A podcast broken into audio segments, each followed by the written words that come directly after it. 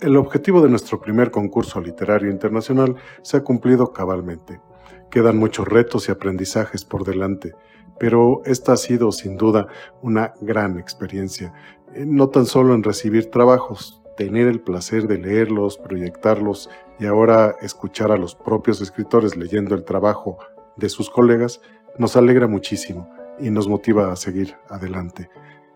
El arte de la literatura es catarsis, la expresión del fuego interno, la belleza que se expresa en palabras, sensaciones y el sentimiento que se vuelve verso, estrofa o construye historias, personajes, pero sobre todo la materialización del sueño del escritor, conducir a sus lectores a un viaje por sus sueños, sus historias, construcciones y personajes que inicialmente interactuaron con él mismo y luego toman vida en la mente de sus leyentes. Pues bien, demos paso al tercer episodio de autores del primer concurso internacional, El Buen Cruel. Agradecemos mucho sus comentarios, un saludo cordial y un abrazo cariñoso hasta donde quiera que se encuentren. Comencemos.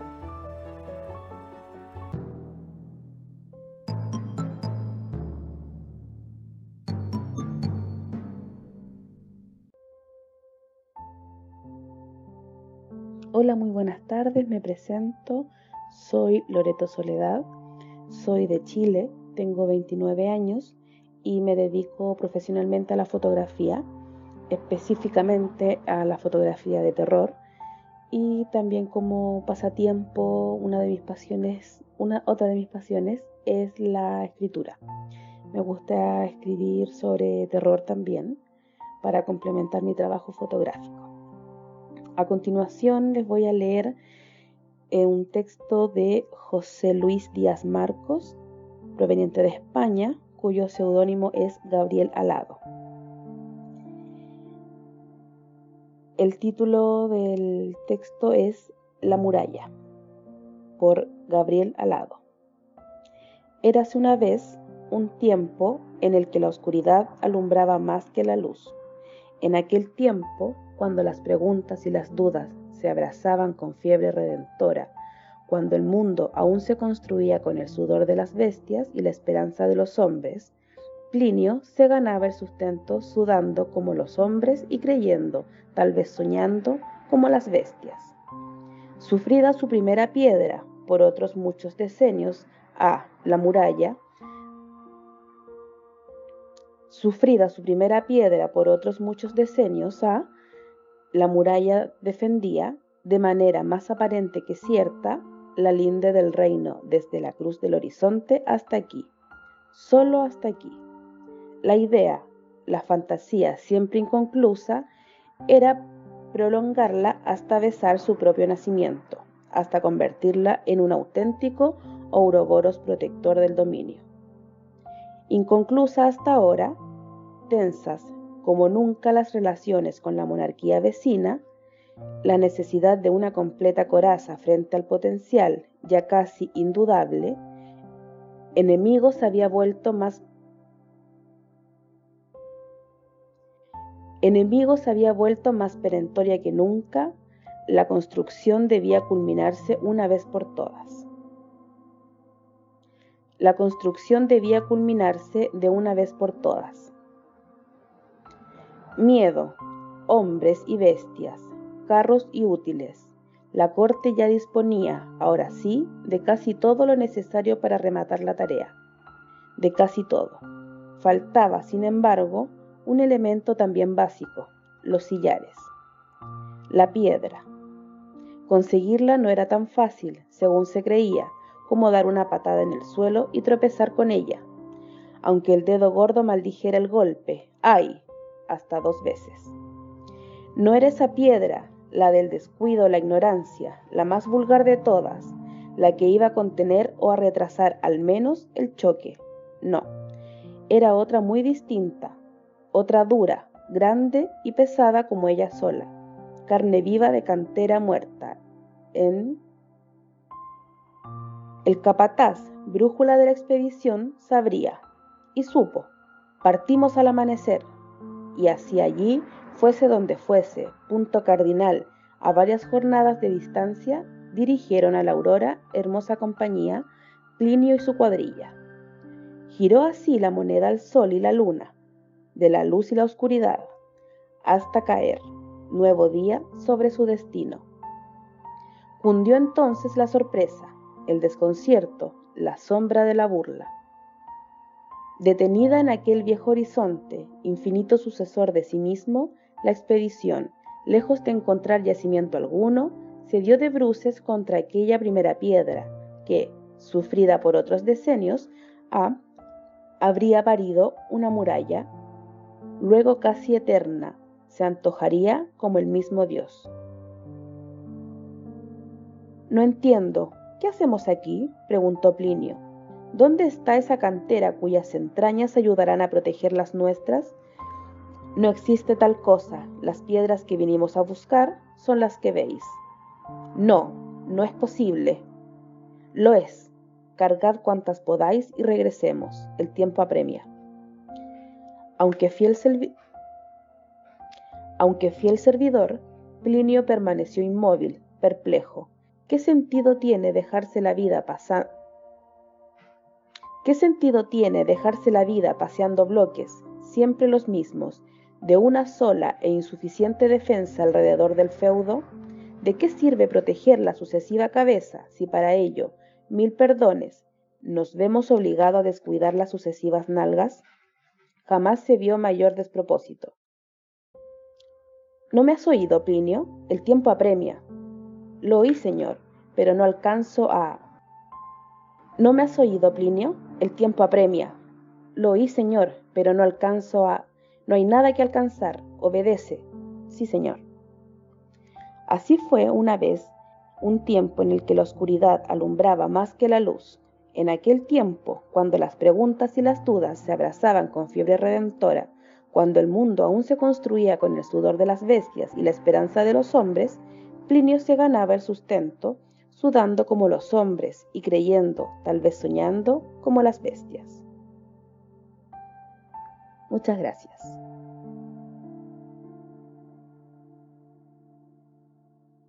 ¿Qué tal?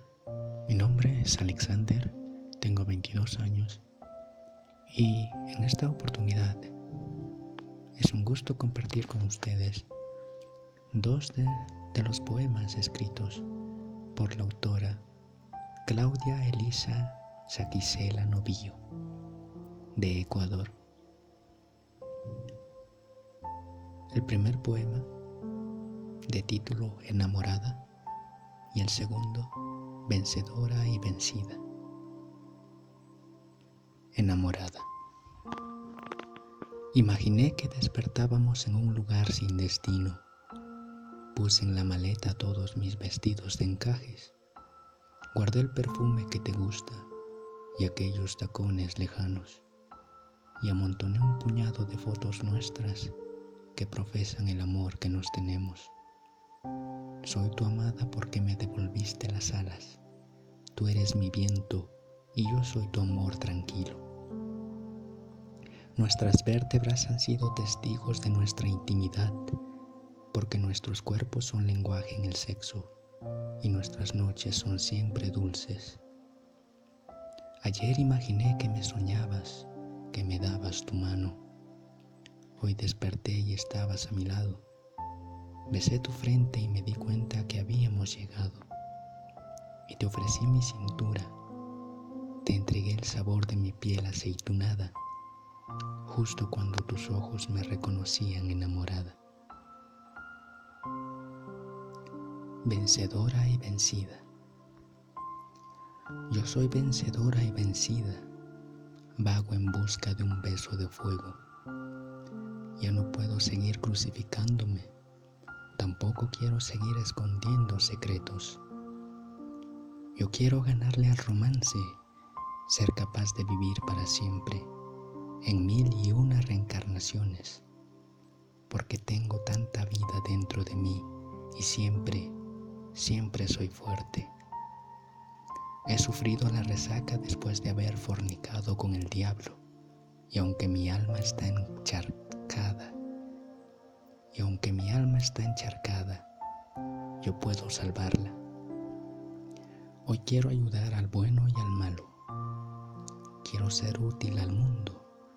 dejar atrás esta alma de ramera, ser la sal en la tierra. Gracias a todos.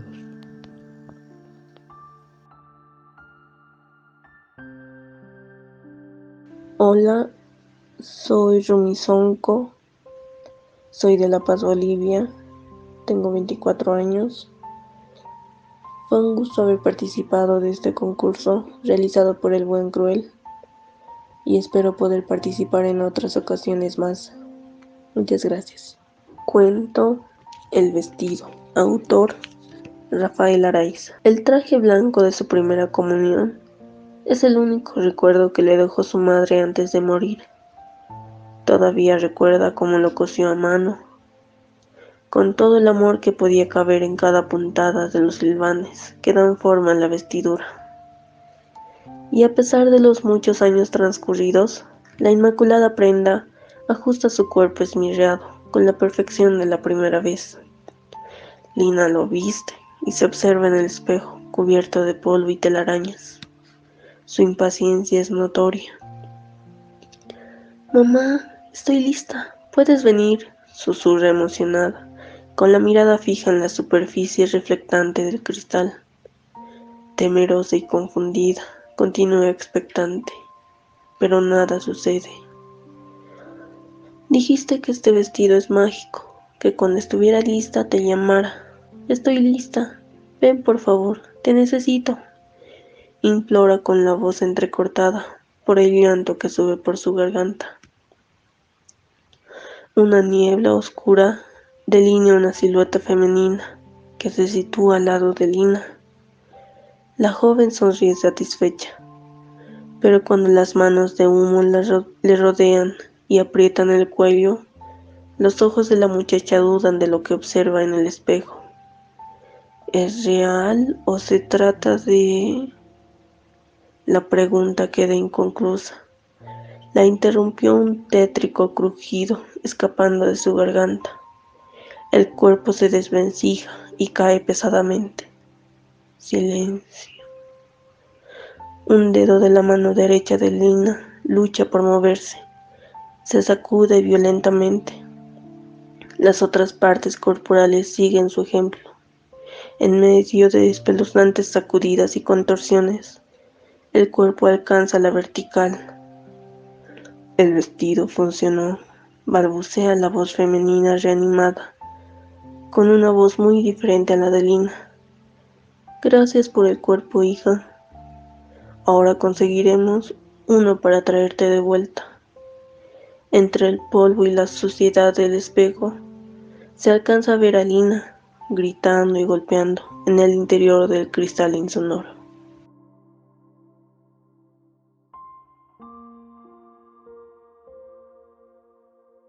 Mi nombre es María Elena Rivera, soy mexicana del estado de Querétaro, orgullosamente marquesina. Daré lectura a un poema titulado Más que amor es lo que llevo, del poeta chileno Francisco Javier Valenzuela Sarabia, quien firma bajo el seudónimo arroba. Deleitémonos con sus palabras. Más que amor es lo que llevo, amor, amor. Reitero, sin sentido palabra muda, no vuelves vacía. Resignificarte yo debería en aqueste poema enardecido. No existe aquel sinónimo escondido, tampoco aves en esta nube mía, para aquello que no digo y ella ansía. Por ello triste quedo, malherido. Cual Adán crearé un vocablo nuevo, haré real esto que por ti siento pues mucho más que amor es lo que llevo. Mi boda lengüita calla y no miento, mas por aquel sonido yo me muero. Tras la canción lila del sentimiento.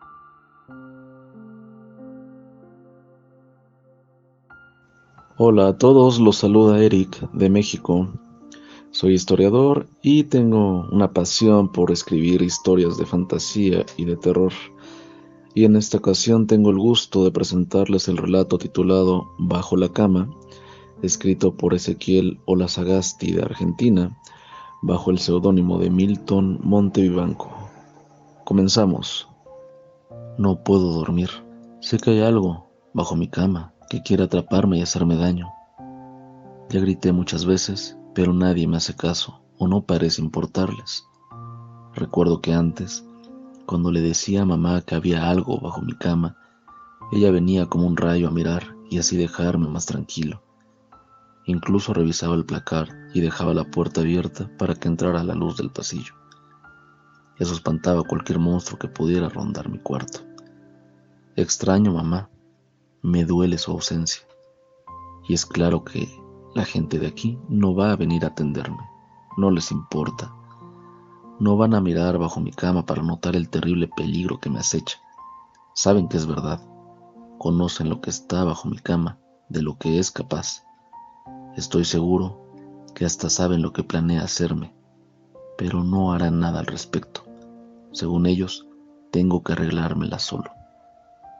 Puedo sentirlo. Está ahí abajo moviéndose, haciendo pequeños chasquidos cada vez que me espía. Si presto mucha atención, puedo incluso oír su respiración. Sé que está esperando que me duerma que esté dormido para apoyar sus garras primero sobre el colchón y luego sobre mí, sobre mi pecho. No, pensándolo bien, seguro será sobre mi boca para que no grite. Pero aunque gritara, seguro a nadie de aquí le importaría. Lo que espera bajo la cama podría matarme, y a ninguna persona le mueve un pelo. Me gustaría que estuviese mamá. Le pediría perdón por las cosas malas que hice, por portarme mal, por ser un mal pibe. Fui alguien terrible tal vez, lo admito, pero ella entendería, le explicaría que no importa lo malo que pueda ser uno, ni los peores de los peores merecen este padecimiento que vivo ahora.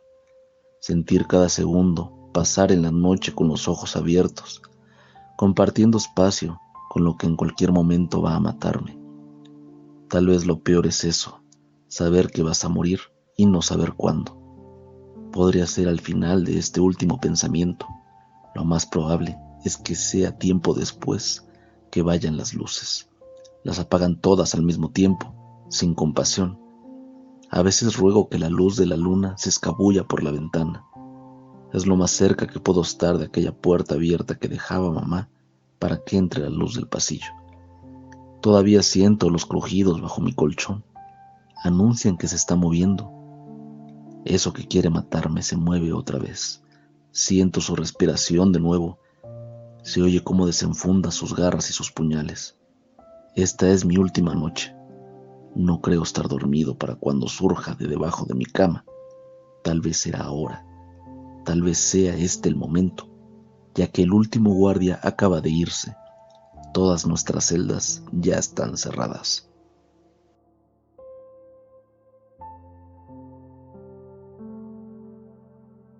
Soy Olga Hernández Osorio, poeta de Medellín, Colombia.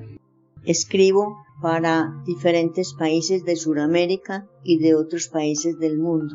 Pertenezco a varios colectivos culturales, regionales, nacionales e internacionales. Soy fundadora de la Tertulia Cultural Literaria Avescritos en asocio de mi esposo. Tertulia que aún tiene vigencia en este momento leeré un texto del señor Rafael Lara, venezolano, seudónimo Ruidenheim, mi eterna realidad. Qué triste es saber la verdad, qué triste es tener la razón cuando querías equivocarte.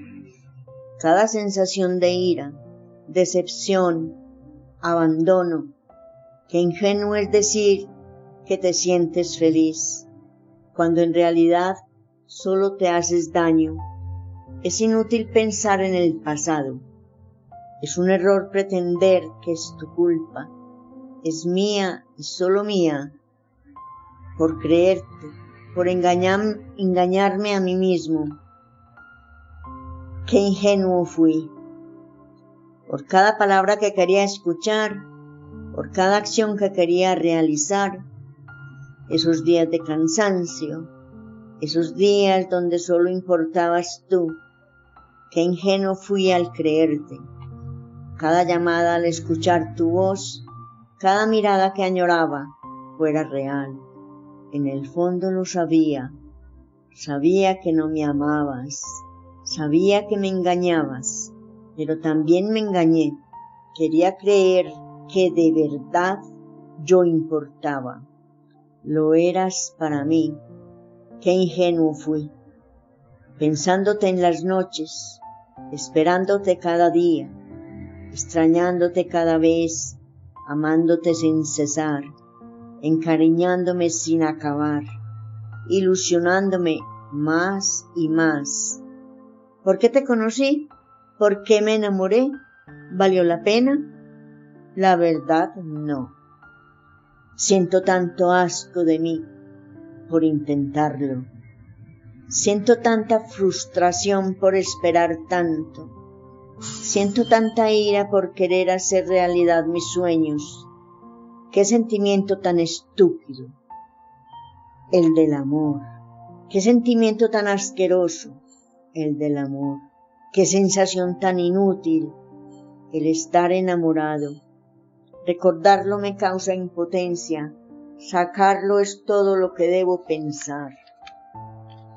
Pero es tan difícil llorar y escribir. Es tan difícil tener rabia y controlarlo. Es tan difícil respirar. Te odio por el dolor que me causaste. Te amo. No sé por qué lo hago. Jamás quiero verte mal y pensarlo me hace sentir nefasto. Debo intentarlo. No volver, no tenerte, no olvidarte, sino acostumbrarme. Qué ingenuo he sido, cambiar a lo que no soy, ser quien no es, dejar lo que no empecé. Qué tonto. Dejarte ha sido difícil, no hacer nada lo ha sido más. Hacer algo es peor. Intentarlo es suicida. Alejarme es inútil. Recordarte es mi debilidad. Volver es mi anhelo. Tenerte mi sueño. Sufrir mi realidad. Mi eterna realidad.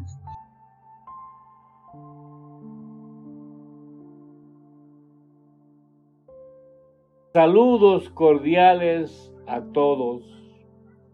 Soy Antonio Ramírez Córdoba, escritor de Puerto Rico, y agradezco la oportunidad de ser parte del primer concurso internacional El Buen Cruel.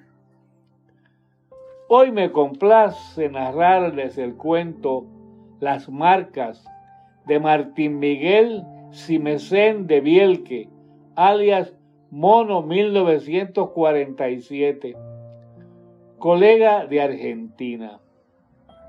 Aquí el cuento, las marcas.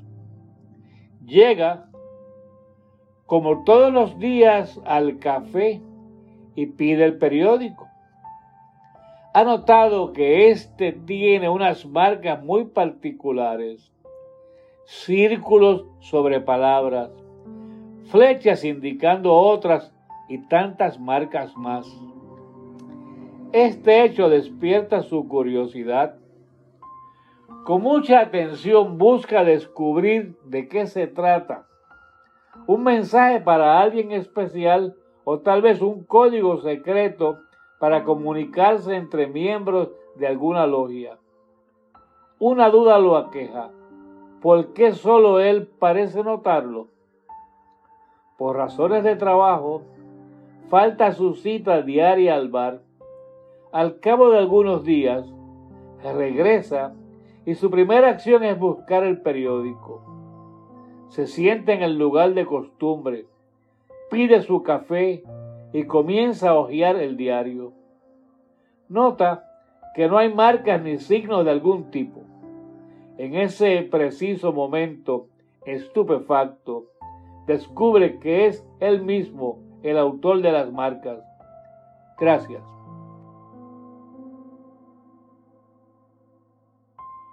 Mi nombre es Martín Simesen, tengo 75 años, soy de Salta, una provincia de la República Argentina, y voy a leer un poema. Su título es Voy a despojarme. Hoy quiero despojarme de lo superfluo y lo vano, mostrarme ante ti descarnado y humano, sin etiquetas, ni clichés, ni modelo de virtud. En este juego de la vida no me curaré en salud. Me despojaré de la soberbia, la humildad persigo, erradicaré la envidia por no tener, si ya todo lo tuve, avaricia por poseer riquezas. Mi abundancia está contigo, la lujuria es ayer, modero mis ansias, menos sombras, más luces.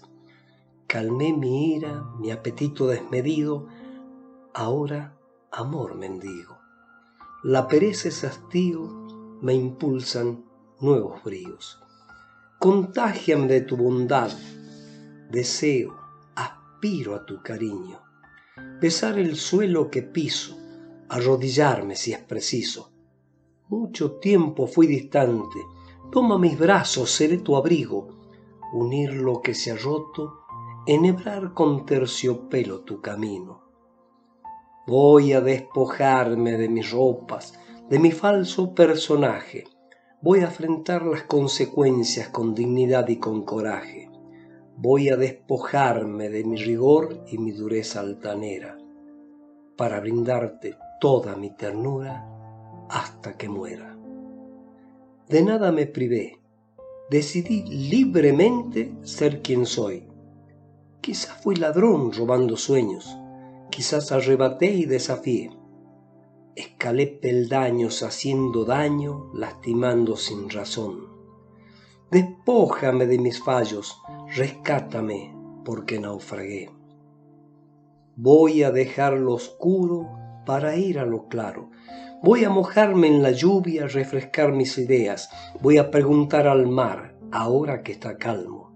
Seré tu suave ola columpiándome en tus mareas visitarte en una tarde soleada, asomarme a tu ventana y como un rogorrión cantarte la más dulce de mis tonadas. Voy a volar por los cielos y bajarte todas las estrellas. Seré tu fiel guardián, tu guía y tú, mi dulce reina. Voy a caminar descalzo, sentir la dureza de las piedras, aspirar el olor a rosas y el aroma de la hierba. Voy a beberme la vida que hoy me ofreces, olvidar mi ominoso pasado, abundante amor mereces. Despojarme de lo viejo, de las hojas maduras que estorban, retoñar con nuevas ramas para brindarte mi sombra. Si corre agua bajo la tierra, beberé para calmar mi sed, que nuestras raíces se fortalezcan, acoplados para crecer. Voy a despojarme de mis arrebatos, vicios y manías. Te ofrezco buscar juntos y con ahínco una vida digna. En suma, renacer contigo, tener tu eterna compañía, despojarme del lastre que me arrastra vida mía, voy a preparar mis maletas para un largo viaje, llenar mi vida contigo de nuevos paisajes, explorar otra vez tu piel para ver tu miel, renunciaré a lo antiguo con nuevos modos de querer. De Oscar Sil Alba de México.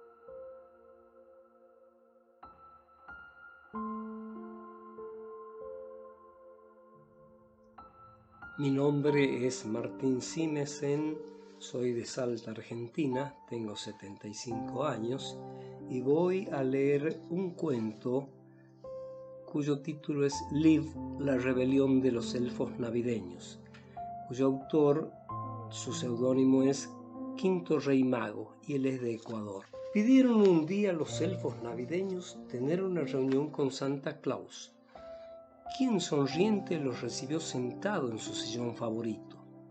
Los elfos entraron todos y se acomodaron en la gran oficina llena de recuerdos de todas partes del mundo. Pero siendo como son los elfos navideños tan pequeños, no encontraron inconveniente acomodarse entre todos esos objetos. ¿Qué desean mis queridos ayudantes? les dijo Klaus, un tanto sorprendido al ver sus pequeños rostros, de común sonrientes, ahora rojizos de enojo. Es acerca de Ecuador, dijeron al unísono con sus voces pequeñitas. Ah, el país donde me llaman Papá Noel. ¿Qué hay con ellos? La mayoría son buenas personas. ¿Por qué tenemos que ir a ese lugar tan caluroso? Ahí no hay nieve ni casas con chimenea. Estamos cansados de ir a repartir regalos a ese sitio. Pero también hay niños ahí. Además, hay otros lugares que también son calurosos y donde las casas no tienen chimeneas. Es verdad, señor Santa, pero tampoco deseamos ir a esos lugares. No tiene sentido hacerlo. ¿Cómo es eso? Mientras haya niños hay una razón y un sentido para todo. Además ustedes solo me acompañan. Soy yo quien hace la entrega. Señor Santa, la Navidad es blanca, fría y por ello cómoda para trabajar. Nosotros los elfos navideños somos pequeños y no todos estamos jóvenes. Nos pasamos el año creando juguetes y no es justo que al repartirlos tengamos que pasar incomodidades. Ni siquiera nos dejan galletas en un plato. Santa bajó los ojos con tristeza. Los elfos enmudecieron al verle así. Se miraron entre sí, pero decidieron no hacer nada, pues su resolución era grande. De repente, se asombraron cuando, levemente primero y más fuerte después, el señor Klaus soltó su conocida carcajada. ¡Jo, jo, jo, jo! ¿Nuestra demanda es causa de risa? preguntaron los elfos ofendidos.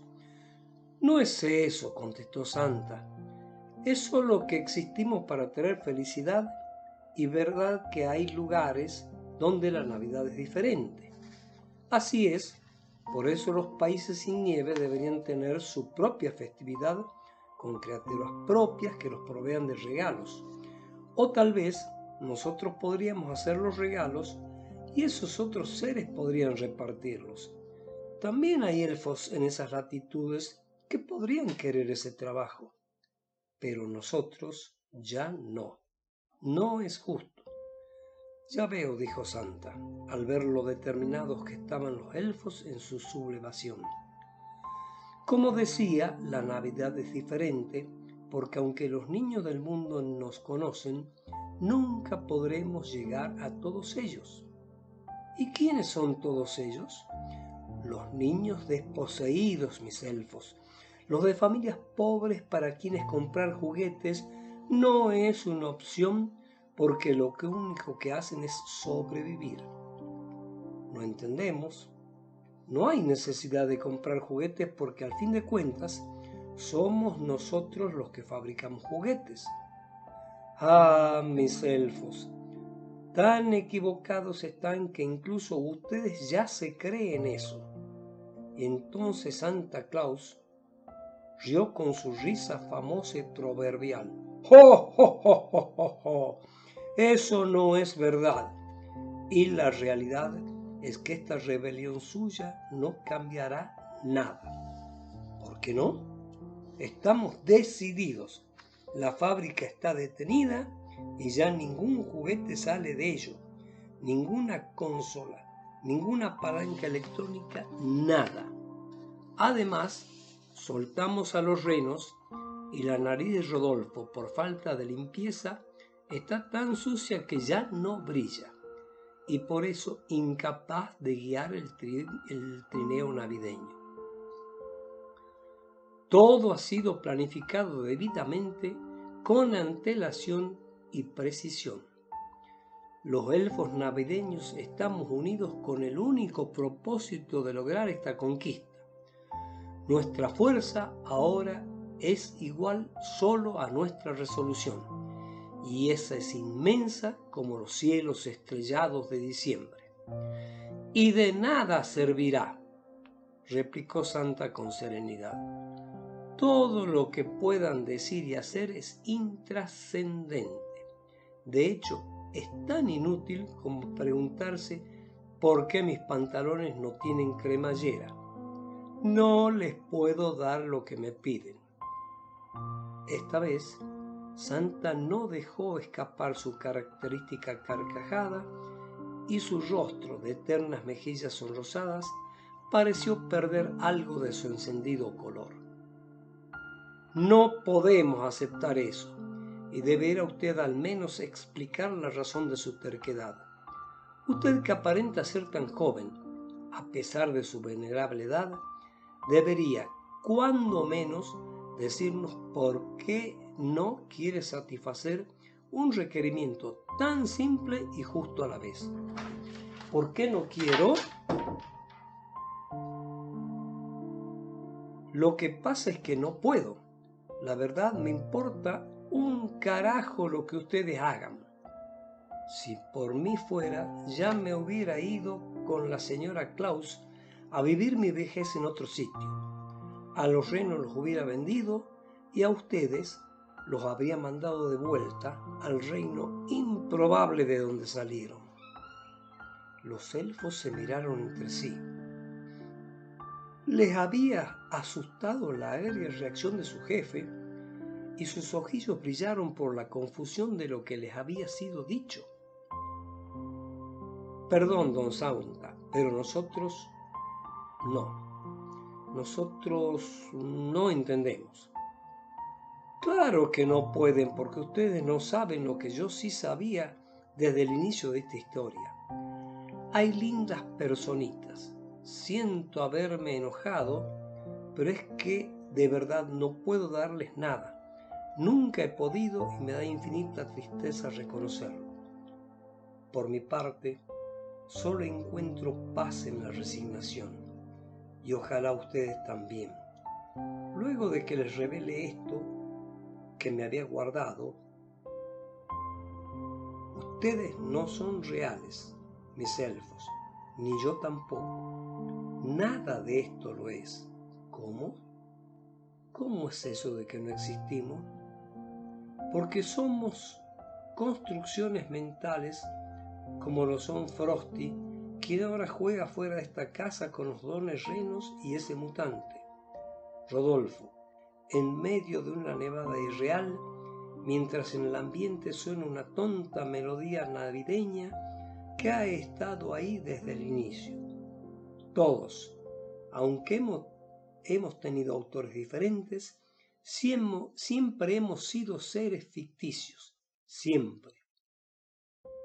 Los elfos quedaron demudados, para luego emitir un alarido colectivo que salido de sus gargantas tan parecidas a la de un niño pequeño, daba tanta pena como espanto.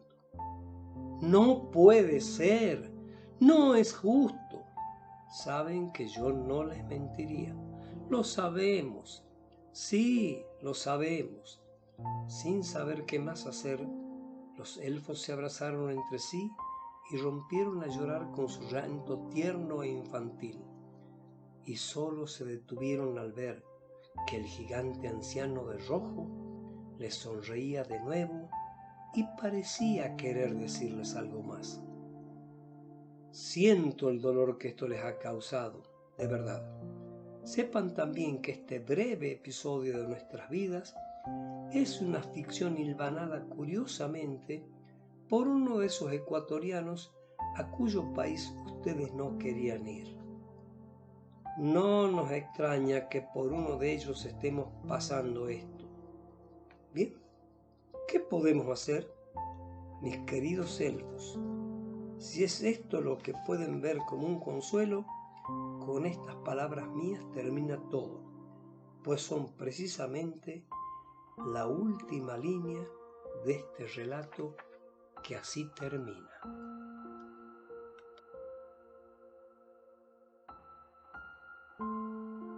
Hola, un saludo para todos y todas desde Cartagena, Colombia.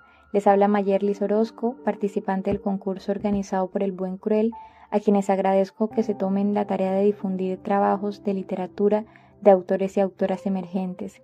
Hoy les estaré leyendo el trabajo de Bruno Hajiya Kishimoto Bermúdez, autor de Brasil, cuyo nombre espero haber pronunciado de manera correcta. Bajo el seudónimo Little Bonnie, nos presenta su poema titulado 31 de octubre.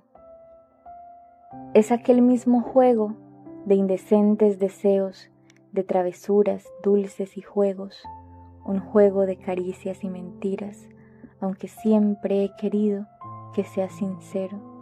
Aún así, solo sonrío y espero que vengas a mentirme de nuevo una última vez. Eso es lo que espero, esta noche al menos. Por la calle hay brujas, wicas, princesas y vampiras, pero yo, yo soy la única conejita, buscando en la oscuridad de la noche la presa perfecta. Es de esos juegos en donde prima el calor y la vanidad, en donde todo es seducción, alcohol y vaguedad. Juegos que cuentan una historia de sexo y desamor, la historia de mi dolor, es ese mismo juego en el cual me rompes el corazón y a veces me pregunto si lo haces simplemente por diversión, más allá de esta, mi patética ilusión, de esto que ni sé si puede llamarse amor. Es simplemente una maldita epifanía, una cruel obsesión. Estoy yendo más allá de este juego de efímera pasión. Quiero sentir la mentira de este amor el deseo de ser tuya será en una noche de aventura, de amarte ciega y sin corazón este 31 de octubre. Que sea una historia de romántico terror, algo de cariño con algo de dolor, algo de romance puede verse acompañado con el más terrible y dulce horror, ese mismo juego de bajas pasiones e insípida seducción esta vez será a ti a quien le sangre el corazón. Esos juegos en donde gemimos en medio del acto y de la perversión. Este es un último momento para el amor y la pasión. Cierra los ojos. Es solo un juego, un juego que no tiene reglas ni necesita de ninguna permisión. Sangre que se derrama en mi cuerpo. Just the two of us. No es mi juego ni el tuyo es un aquelarre infernal, el inicio de un nuevo diluvio. Primero de noviembre, tu cuerpo flota por el río, sin rumbo, sin destino.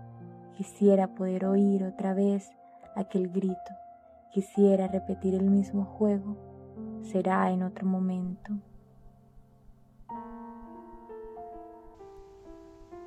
Amigos, he aquí una vez más la muestra de que no fue nada sencillo para los jueces calificadores elegir a los ganadores de nuestro primer concurso literario.